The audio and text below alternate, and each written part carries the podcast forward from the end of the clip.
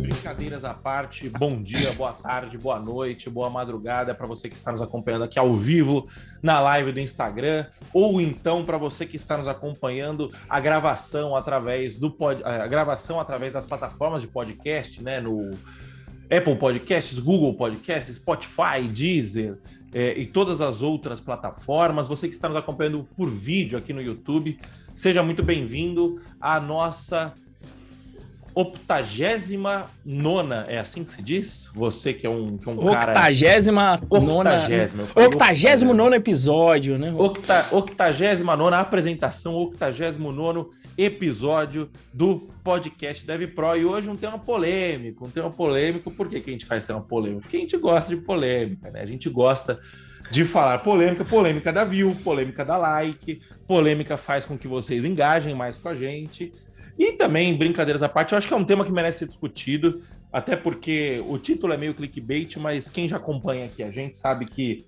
Como assim clickbait? Um... Mas Python é muito melhor mesmo.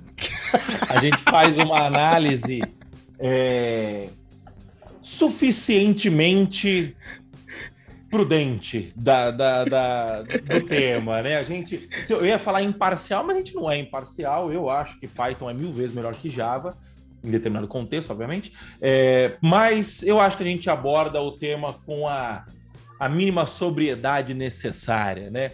Bom, enfim, vamos parar de ficar aqui falando groselha, de ficar aqui falando fazendo é, papinho furado e vamos ao que interessa. Primeiro de tudo, Renzo, antes de você explicar o porquê Python é melhor que Java, é, explica para mim, Python é melhor que Java em tudo? Pois é, pois é. Então, quando a gente fala de linguagem, gente, é, eu sempre falo aí, sempre falo, sempre falo qual que é o problema que você está querendo resolver. Porque no fim do dia, linguagem é ferramenta. Muitas vezes quando o pessoal vem no Stories, ah, Python é melhor que Java, aí eu, eu, às vezes eu até respondo com outra pergunta, né? Eu diria burrice responder com outra pergunta, mas coloco, tá, martelo é melhor do que furadeira? Depende sempre do problema, né? Que caminho seguir? Isso é melhor que aquilo? Normalmente, em programação, assim como problemas de engenharia, não existe uma resposta absoluta de X é melhor que Y. Raramente existem essas respostas, tá? Normalmente a gente tem que contextualizar tá certo? Não dá para falar que martelo é melhor que furadeira. Se você for pregar um prego, o martelo vai ser melhor. Você não vai marretar um prego com uma furadeira. Ou se tentar fazer isso, com certeza vai ser bem mais não vai ser eficaz, tão eficaz quanto usar um martelo para pregar um parafuso, tá? E também para você, de repente, fazer um furo na, na, na, parede, você também não vai utilizar um martelo. Esse é o ponto, né? Então, o que que acontece? Vou dar um exemplo claro aqui, onde Java é melhor do que Python. Java é melhor do que Python na construção de aplicativos nativos para Android. Por quê? Porque é a linguagem utilizada lá. Dá para fazer um aplicativo em Python para Android? Dá, utilizando o Kiwi. Mas é isso que se usa profissionalmente? Não. Porque aí você está colocando uma outra camada de abstração, que é o Kiwi, e aí você vai ficar dependendo do que o Kiwi te oferece para fazer a sua aplicação. Então, o Java é melhor do que Python para fazer aplicações nativas. Mas, ainda assim, nessa seara, olha que curioso, ainda assim, nessa seara, o, o, o, veja só, agora tem ganhado bastante tração o Kotlin, que é uma linguagem que consegue é, é, se integrar com o Java, somente para JVM, mas com o Java também, e usar as estruturas de dados do Java. Então, é, é a mesma coisa quando a gente falou lá do, do Python melhor que JavaScript. Né? Pô, se a linguagem JavaScript fosse boa, por que, que a galera tá fazendo linguagem para transpilar para JavaScript? Se a linguagem, aqui no caso Java, fosse boa, por que, que o Kotlin tem ganhado tanta atração mais do que o Java? Então são essas questões que me fizeram no passado eu me perguntar, né? E, e me falar, pô, será que Java é a melhor linguagem para o contexto que eu tô que eu vou utilizar, e o meu contexto era para programação web, será que o meu contexto é o melhor? E, e, eu era javeiro, eu era igual o seu amigo, o, Moacir. Era, era Java no céu, entendeu? Deus no céu, Java na terra. Né? Inclusive, eu fui orientado do. do é uma religião, né? Religião. Eu era orientado do Eduardo Guerra, que é um cara proeficiente pra caramba, editor da Mundo Java, daquela época, atual Mundo J, eu acho que ainda existe a revista. Enfim, é o cara que manda muito bem em Java. Aprendi a programar com Java, levei todos os conceitos para a linguagem Python, mas uma, uma coisa me deixou curiosa. Quando eu cheguei na minha primeira vaga no mercado, todo mundo que conhecia Java e outra linguagem, eu não estou falando que conhecia Java e Python, Java e outra linguagem qualquer para back-end, a pessoa preferia a outra. E aí isso, isso que me que me lançou assim uma pergunta. Eu falo, pô, mas por que que por que, que toda pessoa que conhece outra linguagem prefere a outra linguagem, sabe? Nem Jesus é, un, é unânime, né? Até nem Jesus é unânime, mas isso está sendo unanimidade. Quem conhece outra linguagem era qualquer, assim, PHP, JavaScript, Clojure, Python, Ruby, qualquer que era outra linguagem em web, a galera preferia a outra. E eu falava, por quê? Porque até que eu fui obrigado a trabalhar numa outra linguagem que se chama ActionScript. E eu comecei a ver umas características e falava, nossa, mas isso aqui é, que legal, é ruim também, hein? Pelo amor de Deus. É ruim, mas veja só, comparando com Java. mas comparando com Java, pô, já tinha semântica de propriedade, eu poderia tornar a linguagem dinâmica ou não. E aí eu fui ler um livro Lua, que me abriu a mente em termos de linguagem, em termos de design, porque o Programming em Lua é o nome do livro que é um livro maravilhoso se você gosta de, de, programação, por quê? Porque ele, ele, ele explica todas as decisões de design da linguagem Lua. E eu achei aquilo maravilhoso, fácil de aprender, diferente do Java, a gente vai falar sobre isso hoje. E aí eu falei, qual que é a linguagem que mais se aproxima do Lua, mas que é tem uma comunidade mais forte, com mais utilização para eu poder me apoiar. E essa linguagem foi o Python. Esse, essa foi a minha trilha para, digamos, achar que o Java era, era a última bolacha do pacote. Por quê? Porque eu só conhecia aquela bolacha, eu não tinha experimentado nenhuma outra. A única outra que eu tinha usado era C. E aí, entre C e Java, beleza. Entre C e Java, Java para aplicação web é melhor. Agora, entre Java e outras linguagens para web, normalmente as outras são melhores em muitos aspectos. Só não, talvez, em termos de performance. A performance, talvez o Java dê pau em algumas aplicações, é, de pau no Python, mas enfim. É, não, depois é certeza, vamos falar do, dos custos. Para algumas, difícil não sei se todas. Não... Difícil que não, difícil que não, mas enfim, discutiremos também esses pontos, né? Sim. Mas é, é isso, meu querido Macedo. E assim, a gente, tá, a gente tá falando mal, né, entre aspas, mas é importante entender o contexto, né? É... Até eu tava mudando um pouquinho de assunto, eu tava conversando com, com um amigo meu outro dia, e a gente tava falando sobre a polarização que hoje em dia existe, tal, não sei o quê.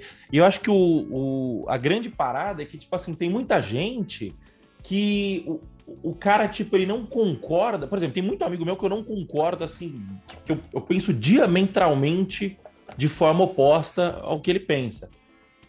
Mas eu entendo o porquê que ele pensa daquele jeito. O cara tem contexto, cada, cada um tem a sua vida, né? Tem a sua história Sim. de vida. Então, assim, por mais que eu não concorde, eu entendo, e ao entender que você entender o porquê que a pessoa pensa daquele jeito, você também cria um pouco mais de, de empatia, eu acho, de sensibilidade de falar assim, porra, eu não posso ir atacando o cara, assim, Sim. porque a pessoa pensa diferente.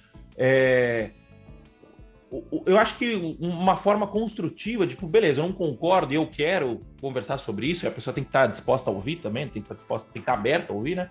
E você virar e falar assim: olha, mas beleza, eu sei que você tem esse contexto assim tal, mas já pensou por esse outro lado, né? Você já olhou essa outra forma? Enfim, por que eu tô falando isso? Porque é preciso entender o contexto em que o Java é, se disseminou, vamos colocar assim, né? O Java é velho, deve, deve ser tão velho quanto o Python, ou mais velho Um pouco Python. mais novo, por incrível que pareça. Python 89, se não me engano, Java 91 ou 92. Não, mas 30 anos, de, 30 anos atrás. Né? O Java foi criado há 30 anos atrás e ele se popularizou, popularizou mesmo. Vai, no, no do meio Final de década de 90. Frente, é. é, tipo, eu acho que o, o auge do Java foi sei lá, o, o, Python era o que o Python é hoje, eu acho que o Java era, sei lá, entre 95 e 2005, vai um pouquinho mais para frente, um pouquinho mais para trás. E por que que era assim, né? Porque o contexto de desenvolvimento de software naquela época era diferente. Como que se desenvolvia software naquela época? Você é, tinha muito pouca mão de obra, como, como hoje em dia, né? É, Você tinha pouca mão de obra nos, nos grandes centros, e, além disso, você tinha uma grande quantidade de mão de obra nos países emergentes da África, da, da Ásia, perdão. Então, sei lá, a Índia, por exemplo, tinha uma puta mão de obra de programação. Só que era uma mão de obra técnica, é, técnica não, era uma mão de obra operacional. O que, que significa isso? É, o, o, o, desenvolvedor de software lá da Índia, ele não era um desenvolvedor de software, ele era um programador. Então tem até uma história, uma vez que, que, que eu tava vendo de um, de um, cara que tava contando a saga dele de criar o MVP, e ele pegou e desenhou uns mockups num caderno. Tipo, desenhou assim mesmo, tipo assim, olha, eu quero assim. Fez um, um, um, quadrado, aí aqui vai ser o título, aqui vai ser não sei o que tal. E ele desenhou como ele queria que fosse e mandou pro indiano. Porque os caras falaram, não, o indiano faz mais barato tal. E aí o indiano implementou o software no desenho do mockup do cara, tipo, no que o cara desenhou à mão. Você entendeu? tipo, não era nem um mockup, na verdade, era um, era um rascunho, né? E então, o que que isso, o que que isso significa, né? Que o que acontecia é que o, o indiano era programador, ou seja, ele era um executor de tarefa. Então, você vem, eu quero que você escreva 200 linhas de código, por exemplo. E o indiano ia lá e escrevia 200 linhas de código. E aí, o, o, do, diante desse cenário, você tinha muito analista, sei lá, nos Estados Unidos, por exemplo, que era o grande polo de tecnologia da época, você tinha muito analista lá nos Estados Unidos, mas pouco programador. Por quê? Porque o papel do analista era o quê? Entender o que o cliente queria, desenhar um negócio que chamava UML, nem sei se existe isso ainda. É, e o que, que era o UML? O UML era meio que o um, uma linguagem técnica de conversa entre negócio e é, programação.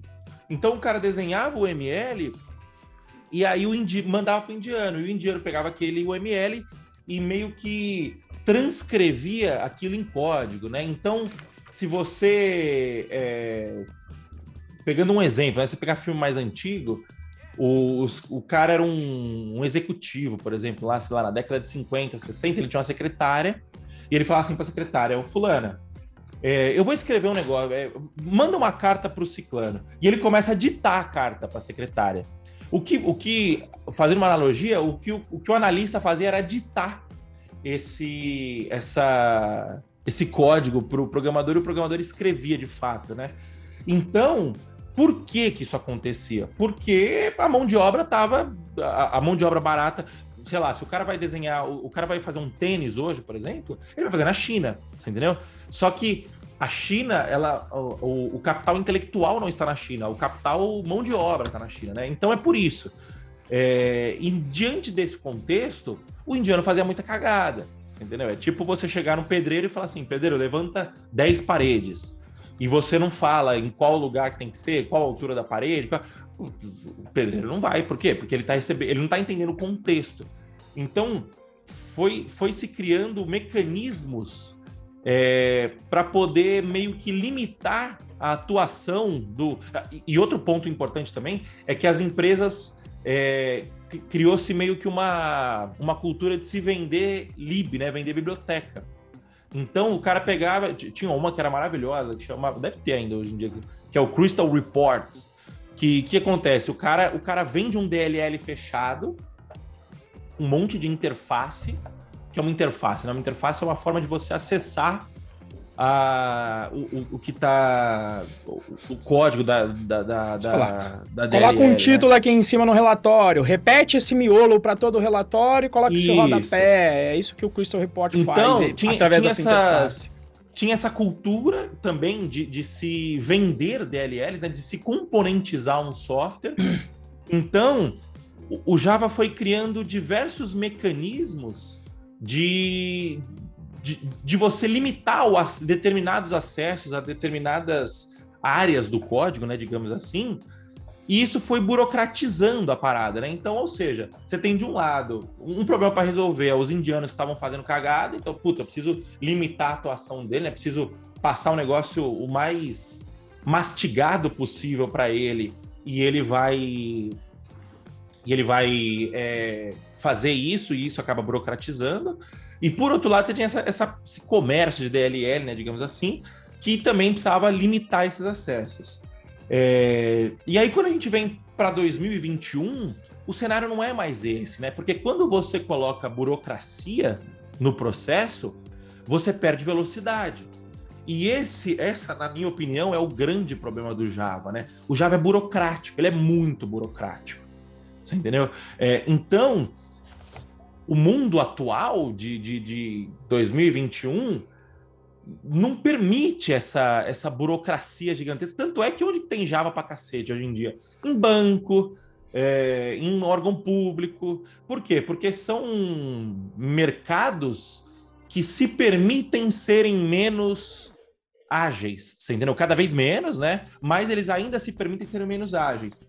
Então, eu acho que esse é o grande problema. E quando você vem para o Python, por exemplo, o Python não tem isso. O Python ele empodera o programador partindo do pressuposto que o programador não é meramente um escritor de código, não é meramente um digitador de código. O programador é o quê? É um cara que faz, às vezes, tanto da programação quanto da análise. Né? O que é análise? É você olhar para o negócio e poder é, você mesmo fazer essa, esse papel de entender qual que é o problema do cliente, como você resolve esse problema, né?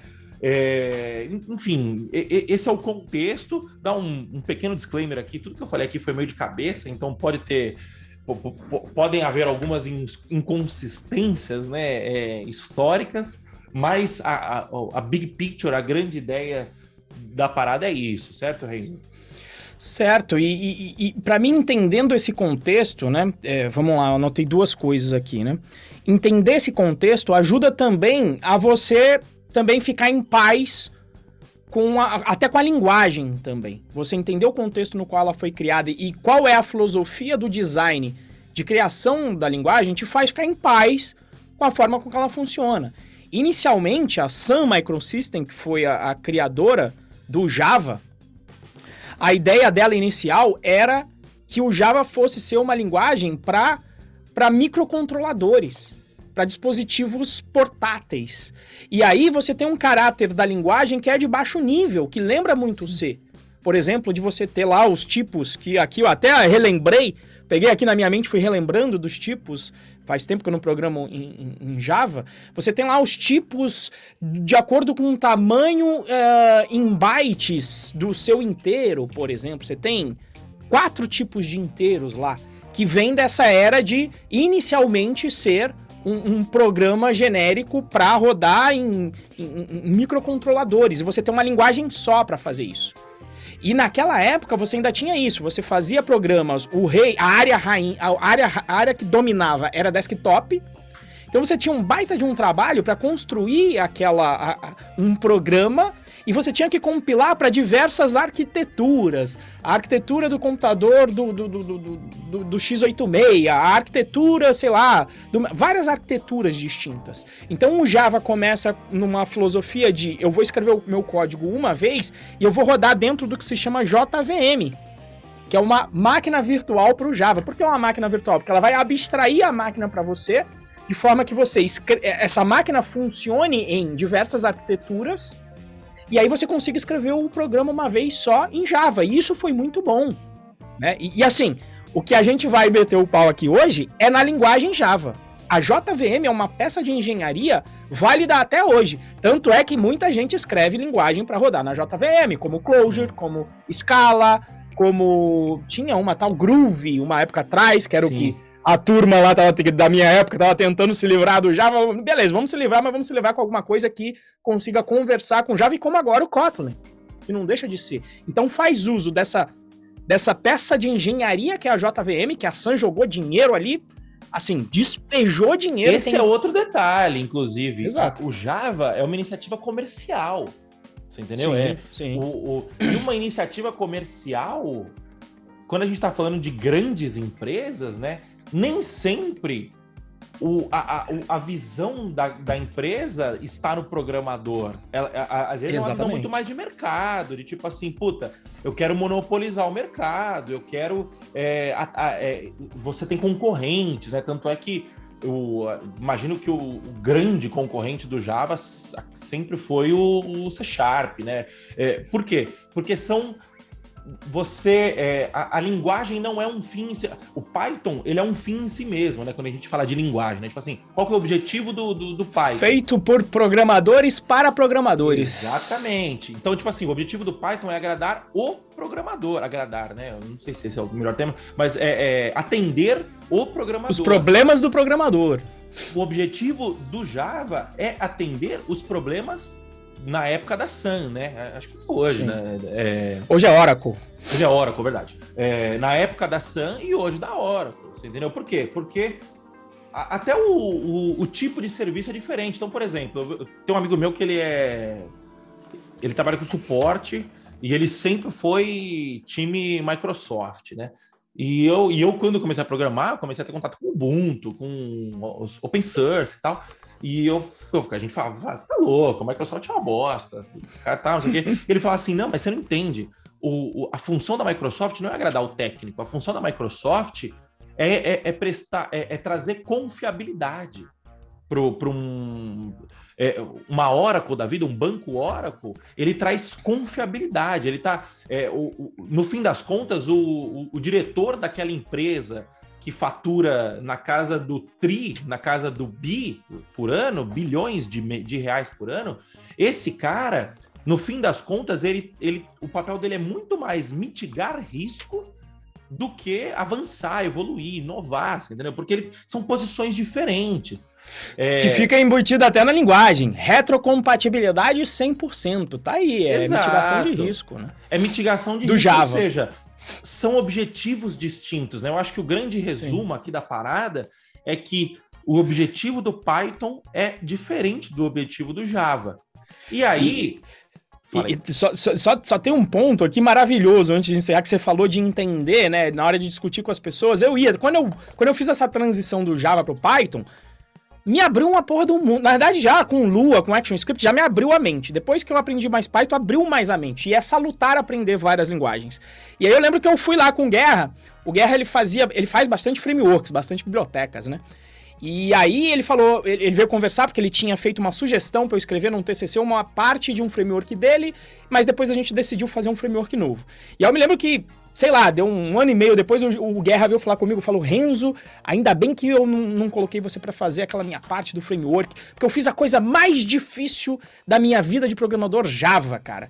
Eu tive que fazer uma, uma, uma alteração no meu framework que chamava Sphinge, em que eu tive que manipular o bytecode para criar atributos em tempo de execução no, no, no, lá no Java. E, e assim, Olha, olha, é, com, é complexo isso que eu tô que tá falando. do outro lado não entendeu, eu também não entendi. Tá? Isso. Tá mas exatamente, mas ele, ele, ele fez essa coisa toda e eu olhei para ele assim e falei: "Então, Guerra, se você mexesse com Python, qualquer iniciante consegue criar atributos em tempo de execução em objeto. Ele vai lá e faz objeto, ponto, nome do atributo igual a uma coisa, ele cria um atributo em tempo de execução.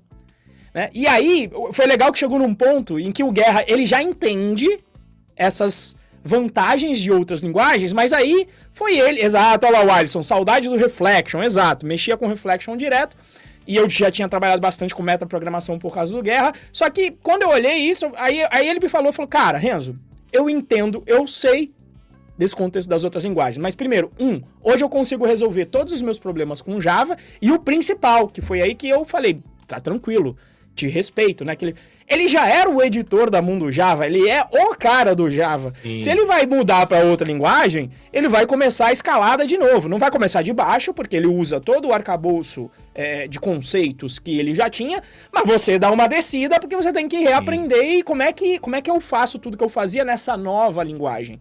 Né? E aí foi onde eu falei, beleza, né? Eu sempre continuei dando as dicas com ele, mas nunca mais com o olhar de mude para outra linguagem, que é melhor. Não, no contexto dele faz sentido ele continuar e aprofundar com Java. Né? Sempre depende de contexto. É mas isso. é e, isso. E até, só, só para finalizar, ele era um construtor de bibliotecas, ou seja, tipo, você tem vários mercados aqui dentro. Né? Então, por exemplo, no open source não existe essa essa categoria. Acho que hoje em dia nem no Java mais existe, né? Mas hoje em dia não. Não, é, não no dele ainda é open source. São, são open source. É, ainda é no As open dele source. Era open source. Tudo open source. Hoje em dia, o, o, incentivo econômico de você desenvolver uma lib para programadores não é necessariamente o dinheiro. Às vezes é muito mais o lance, tipo assim, puta.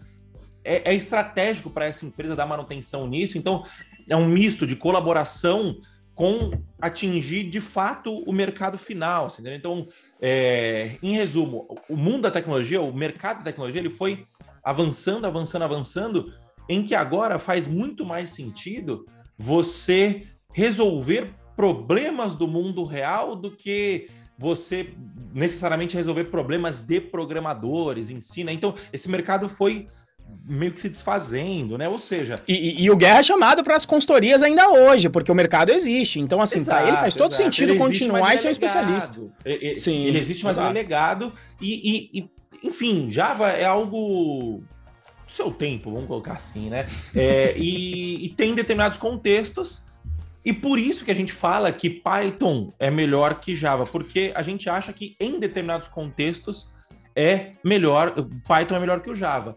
Só que antes da gente entrar nesses contextos, né, deixa eu fazer aqui uma pausa para os nossos comerciais. Então, se você estiver ouvindo ao vivo, por favor, aperta o coraçãozinho aqui do seu lado direito, aperta várias e várias e várias e várias e várias vezes aqui, que aí vai subir vários coraçõezinhos, e aí o Instagram vai entender que vocês estão gostando da live, vai começar a recomendar para mais gente, e isso vai ajudar a gente a chegar a mais pessoas que querem conquistar a sua primeira vaga como programador, né? Também não vamos depender só no Instagram, aperta no aviãozinho que tem aqui do lado, do, um pouquinho acho que no meio, se não me engano. Aperta no aviãozinho, envia para cinco amigos seus que falaram: Puta, eu quero ser programador, mas eu não sei por onde começar. Eu ainda tô meio perdido. Salva a vida do seu amigo que tá pensando em começar por Java, Isso. pelo amor de Deus. Salva a vida do seu amigo que tá pensando em começar com Java e envia para ele, por favor, seu amigo, sua amiga, é, para quem você quiser enviar, tá? É, se você estiver vindo a, a assistindo a gravação no YouTube, por favor, primeiro deixa um like, segundo, se inscreve no canal, terceiro, ativa o sininho para receber as notificações.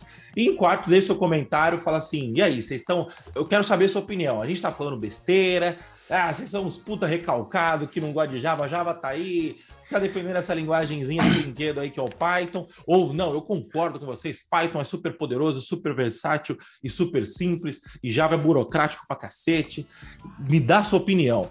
É... E se você estiver ouvindo no podcast, né, nas plataformas de podcast, no Spotify, no Apple Podcast, no Google Podcasts, bate um print da tela. Ah, antes de bater o print, deixa um review do nosso podcast, fala, vai lá e escreve esse podcast é muito legal. O Moacir e o Renzo são muito gente fina, eles são agradáveis, eles não causam polêmica, eles não falam nada que seja muito é, acima do tom, são pessoas ponderadas. Deixa esse comentário, cinco estrelas, obviamente, que é para poder recomendar para mais gente, pessoal olhar e falar assim: opa, esse podcast vale a pena acompanhar. E bate um print da sua tela e posta no seu stories. E aí marca o Renzo, arroba RenzoProBR, me marca, arroba Moacir Moda e vamos interagir, né? A gente vai postar você, manda uma mensagenzinha, fala e aí que você, que, que, que você tá achando tal, enfim, vamos bater papo, vamos, vamos, vamos se conhecer, né? Então, voltando agora dos nossos intervalos comerciais, é, vamos, eu quero entender agora, Renzo, Tipo, beleza, o, a gente já sabe que o, que o Java tem as suas utilidades, a gente já sabe. A gente já, já deu aquela passadinha de pano pro Java, já deu agora, aquela... agora deixa eu pegar o cacetete aqui. Já alisou, agora vamos bater. Por que Python e não Java? Explica para mim.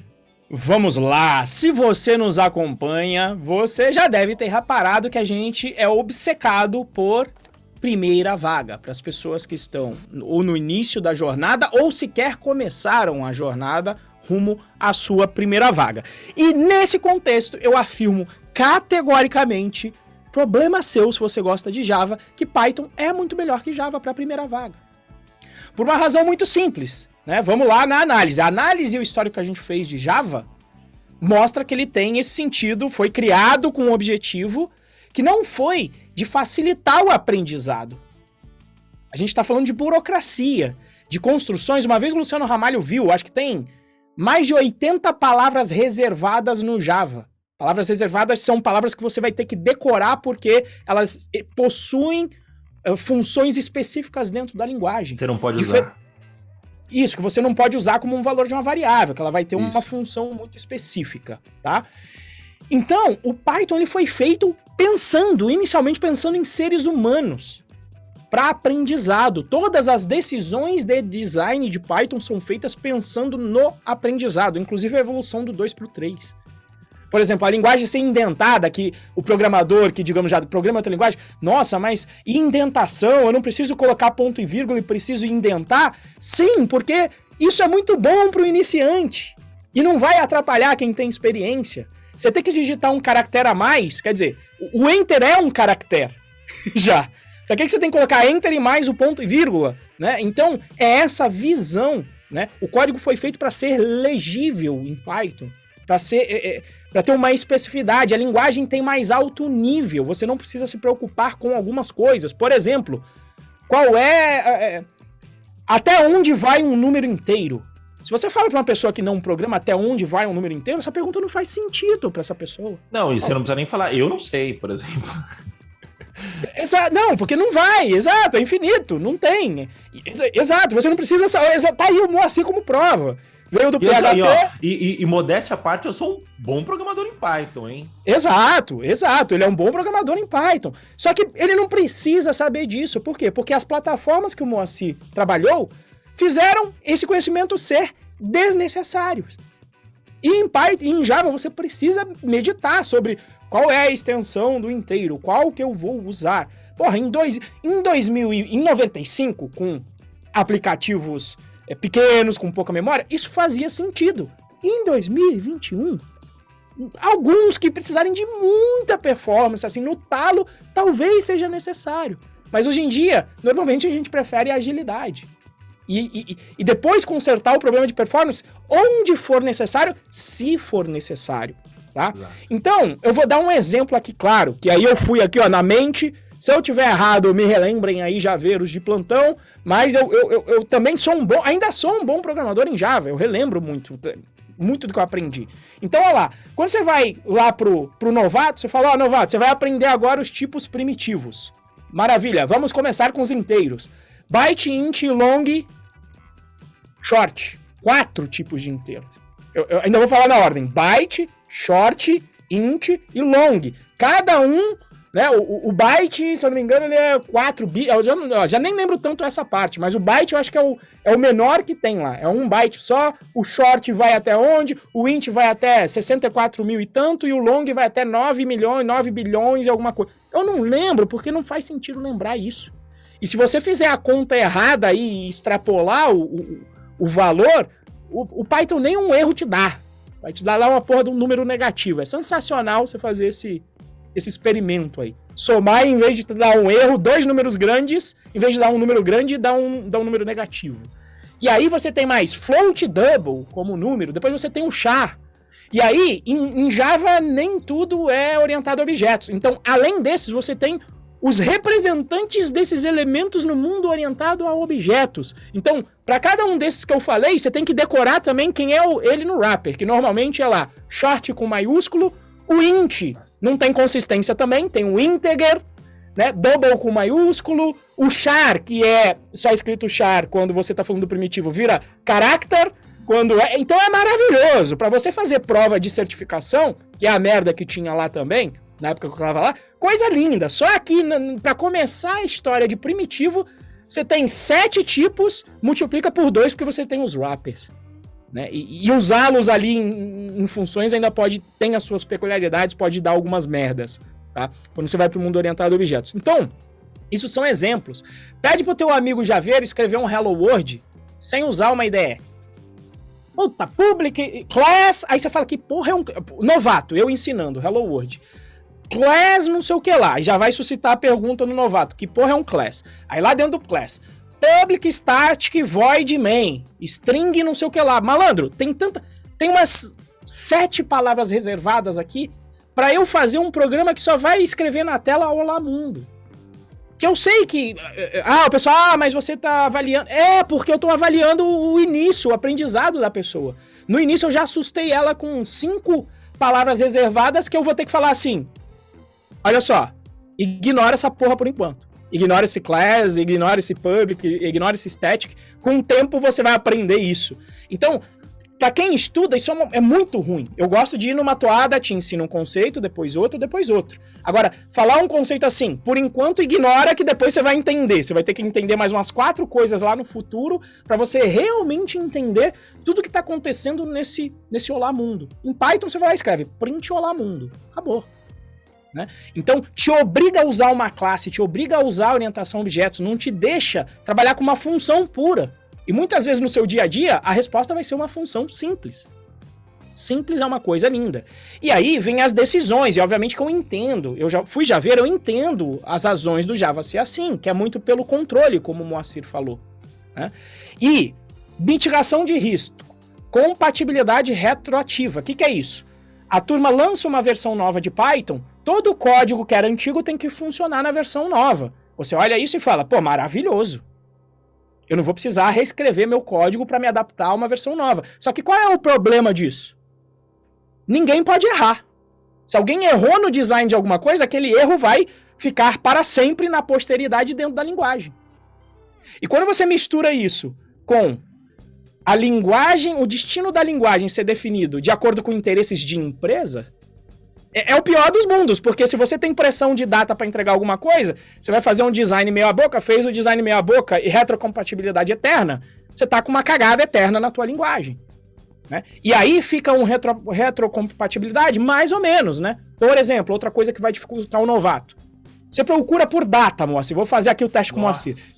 Você procura por data. Qual é a classe que você vai procurar no Java instintivamente, sabendo inglês e sabendo programação? O que, que você vai procurar lá? Date date. É, é óbvio, é date. É, é, porra, data, você vai botar no Google data em inglês, date. Aí você procura date. Aí você usa date. Aí você vai descobrir que date é bugado. Que aí eles criaram uma, uma lib calendar. E, e, se você é um novato, você vai procurar primeiro pelo date, você não vai procurar primeiro pelo calendar. Aí o calendar também tá bugado. Vamos criar uma outra lib que era JTime, que agora vai virar uma especificação para consertar o problema. Então na Já prática você por fica... isso. Então, exato, você passa por uma lixaiada que tá lá dentro que não pode ser retirada em nome da, retro, da retrocompatibilidade. E isso fode quem? O iniciante, que agora tem que saber todo esse histórico aqui que eu tô contando de calendar, JTime, nova especificação. E isso acontece direto. Bibliotecas lá de, de interface desktop. Antes era AWT, depois veio o Swing, agora tem o JF qualquer coisa. Cara, fica muito complexo para o novato, tá? Então, é assim, outro exemplo, deploy local com compilação. Eu, isso deve ter melhorado, tá? Mas, porra, você tinha que fazer um setup com servidor. Olha só, eu vou explicar mesmo para o novato, já fica complicado instala um servidor de aplicação, que normalmente vai ser o Tomcat, você vai entender o que é o servidor de aplicação, você tem que saber como é que compila aquela porra toda, que o, o ponto Java vai virar um ponto class, e o ponto class você vai zipar no arquivo que é o ponto war, para jogar para dentro do Tomcat, para ligar aquela merda e não ter um hot deploy. Que às vezes a gente lá no trabalho mudava uma porra de uma linha de código e ia tomar café. Porque ficava oito minutos compilando pra gente poder testar era lindo pra gente, pra gente poder trocar uma ideia na hora do cafezinho. O Moacir tá ali desesperado. Por quê? Porque em Python, irmão, instalou o Django RAM Server, ele já tem um servidor interno dele, você nem sabe que aquilo é um servidor. Você muda você uma salva linha. o arquivo, ele já recarrega. Você salva o arquivo, já recarregou. Eu me lembro o Tony falando isso na época de, quando a gente estava nessa empresa. O Tony falava, pô, na época do Java, o, o, o gargalo do desenvolvimento era o, o, servidor de aplicação tendo que rodar a compilação. Eu ia no cafezinho. Quando eu mudei pro Python, eu passei a ser o gargalo. Porque mudou, tá na tela, pronto, eu já posso fazer outra coisa. Não eu não, não vou pro cafezinho esperar compilar, né? E assim, é, isso história engraçada dessa, dessa época, inclusive, já que eu mencionei o Tony. A gente trabalhava na empresa e aí eu comecei a estudar o, o Python. E aí, três meses depois, eu pedi demissão. E assim, mais umas três pessoas que aprenderam também Python pediram demissão. Então eu, eu ficava brincando, e eu era, eu sou amigo ainda hoje do gerente lá, falava, ô, ô, ô, ô Diogo, pô, não deixa a galera começar, não pode, o requisito aí na hora que você for contratar é não pode aprender Python. Né? Por quê? Porque você tava numa puta burocracia, você viu uma, uma maneira muito mais fácil de fazer as aplicações web, dinâmico, entregar valor rápido, aí você olhava aquela puta burocracia e falava, bicho, é se eu posso ser 15 vezes mais produtivo, o que, que eu tô fazendo aqui, né? É, e essa era a pergunta e a galera vazava, né? E o, o meu teste em particular foi o seguinte: estava fazendo aplicação pro meu sogro dentro de uma plataforma que era o App Engine, não dava para usar framework. Java sem framework, usar Java para web sem framework, cara, é, é, é, é, descrição do inferno na Terra é quase isso. E aí eu, eu vi um framework que chamava VRaptor, que era um dos mais simples na minha época de Java, que usava muita uh, convenção sobre configuração, então tentava tirar, digamos aí, o, o peso da burocracia do Java, e o VRaptor. E eu já tinha uns três anos de Java. E aí, quando eu fui pro Python, eu aprendi o Python em uns três, quatro dias, li o básico, não aprendi, mas li o básico.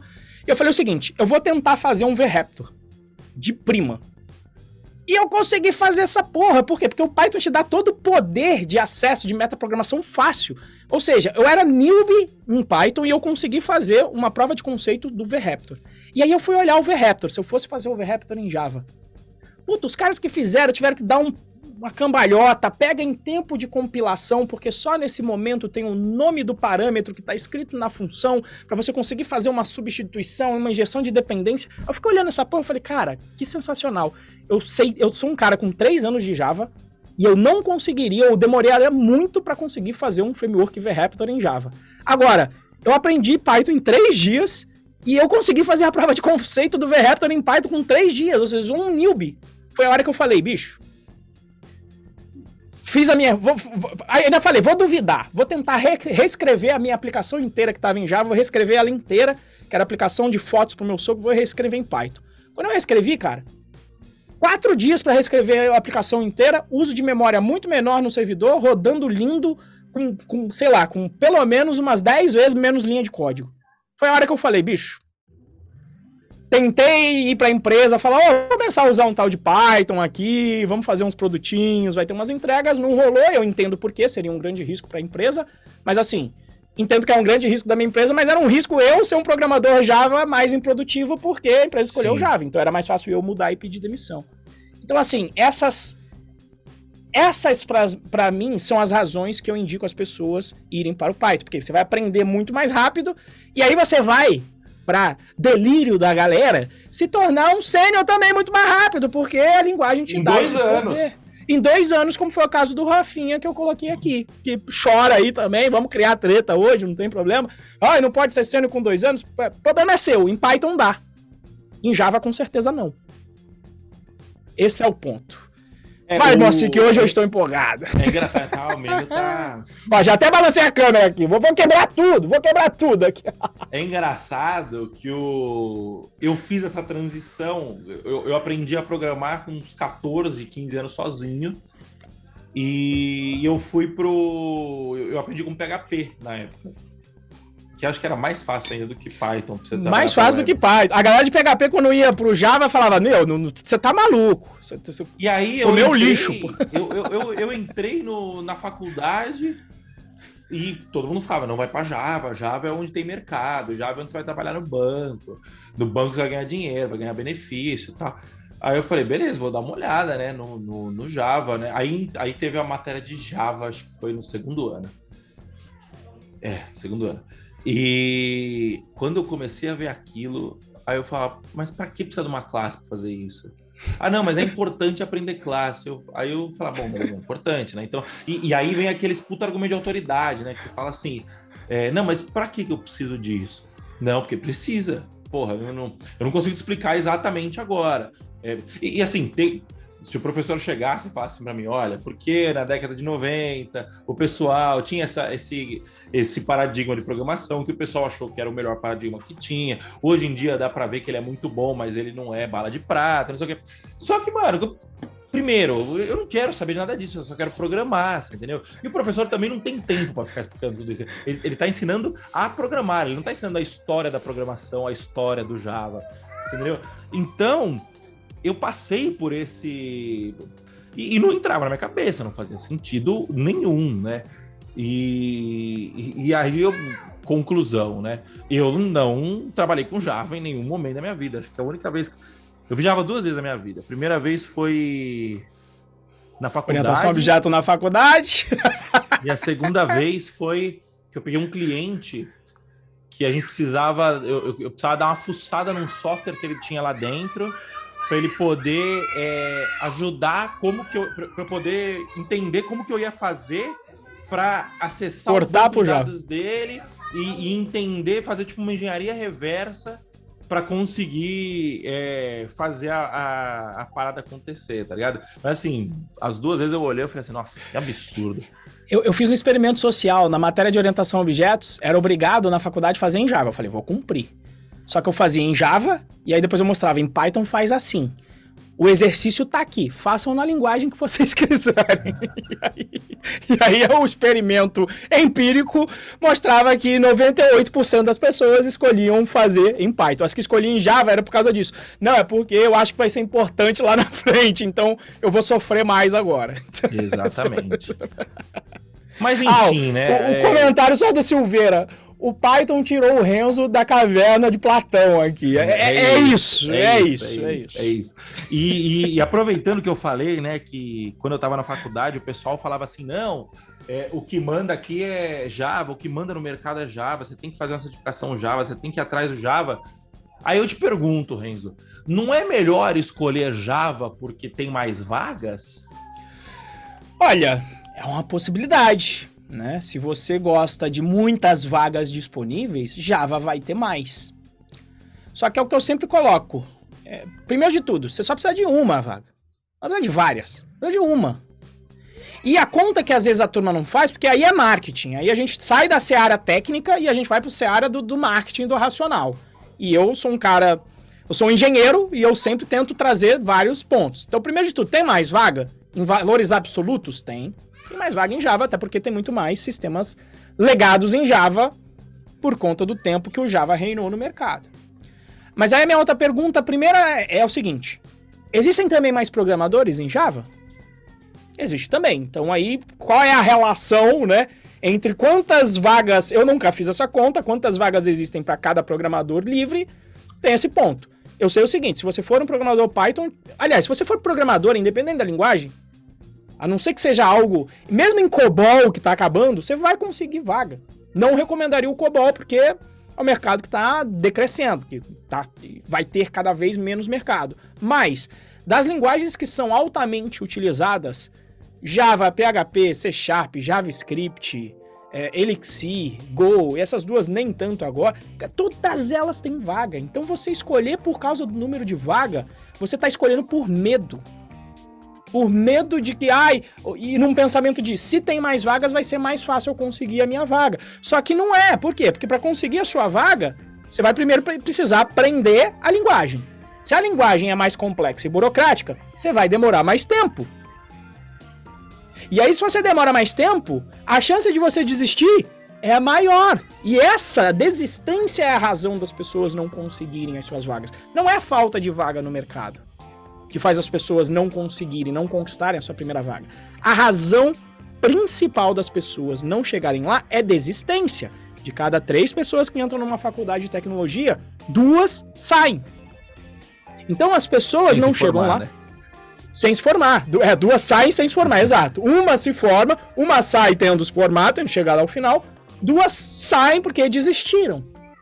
Então, assim, se você escolhe uma linguagem que é mais burocrática, vai demorar mais tempo para você produzir resultado, a tendência de você desmotivar com isso e achar que é mais complexo do que deveria, e entrar já nas, nas noias que os desistentes costumam entrar. Ah, não, isso é para coisa de muito inteligente. Isso não é para mim.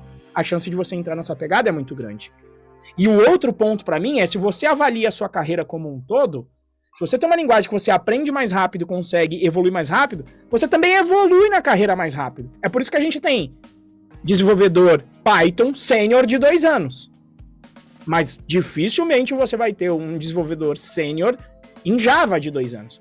Por quê? Porque ele vai ter que. O, o caminho dele é muito mais árduo. Eu acabei de falar aqui. Quatro tipos de inteiro. Mais o seu swap. Já dá oito tipos só para o número inteiro. Nem começamos a fazer nada ainda. Estou só no ramo do, da descrição da linguagem. Eu não sei se melhorou, né? O Moacir estava aqui falando antes de gravar que tem o tal do Spring Boot. Só que, cara, a linguagem é tão ruim em si que eu já não quero voltar para ver ferramenta. E a única ferramenta que chegava próximo de um Django da vida, lá em 2009, chamava Play Framework. E tinha que fazer uma puta de uma magia negra para conseguir fazer o que ela fazia. para retirar a burocracia que o Java tem. Tá? Então, assim, para mim, você tem que escolher a tecnologia, se você escolher entre as mais utilizadas, por afinidade. Porque todas têm vaga sobrando. E porque a maior razão de você não conseguir é a desistência. Então escolha por afinidade. Por quê? Porque se você tem uma maior afinidade com aquilo, a tendência de você desistir é menor. Tá? Então, assim, tome a sua decisão. Você ainda pode até escolher o tal do Java, não tem problema para mim também. A gente não tá aqui cagando regra, eu tô aqui só para te informar, para te colocar a visão de quem já traçou esse caminho, de quem começou por Java, fez a transição para Python depois. Só tô aqui para te informar. E você toma a sua decisão, mas se você tomar a sua decisão por número de vagas, para mim você tá fazendo cagada. E ainda assim eu te respeito. Vai fazer as tuas cagadas e depois vem me contar o resultado daqui a, a algum tempo. Não tem problema. Certo? Mas esse é o objetivo aqui: te passar informação para você tomar as suas decisões da maneira mais informada possível. Tá? É isso aí, então. É isso aí. Acho que terminamos bem o assunto e seja livre para escolher a linguagem que você quiser, desde que seja Python. Certo, Renzo? Exatamente, exatamente. Então tá Tô bom, vendo aqui, pessoal. ó. Fala aí. Ó. Não, só a galera aqui, ó, o Silveiro, estava aprendendo Python, pulei para aprender Java por causa de uma grande oferta de vagas. Patinei e me atrasou todo o processo. Essa é pior ainda, pior ainda do que escolher Java é ficar pulando de galho em galho. Você vai desistir. Já vi muita gente Exato. cometer aí esse, esse erro, tá aí o tá aí o Silveira colocando a sua, a sua experiência real aí, aí. tá certo? Então, pessoal. Então é isso, galera. Muito obrigado pela presença de todos. Muito obrigado pela sua presença aí, que está nos acompanhando, tanto ao vivo quanto na gravação. E até semana que vem. Valeu, falou, tchau, tchau. Falou, pessoal, até semana que vem.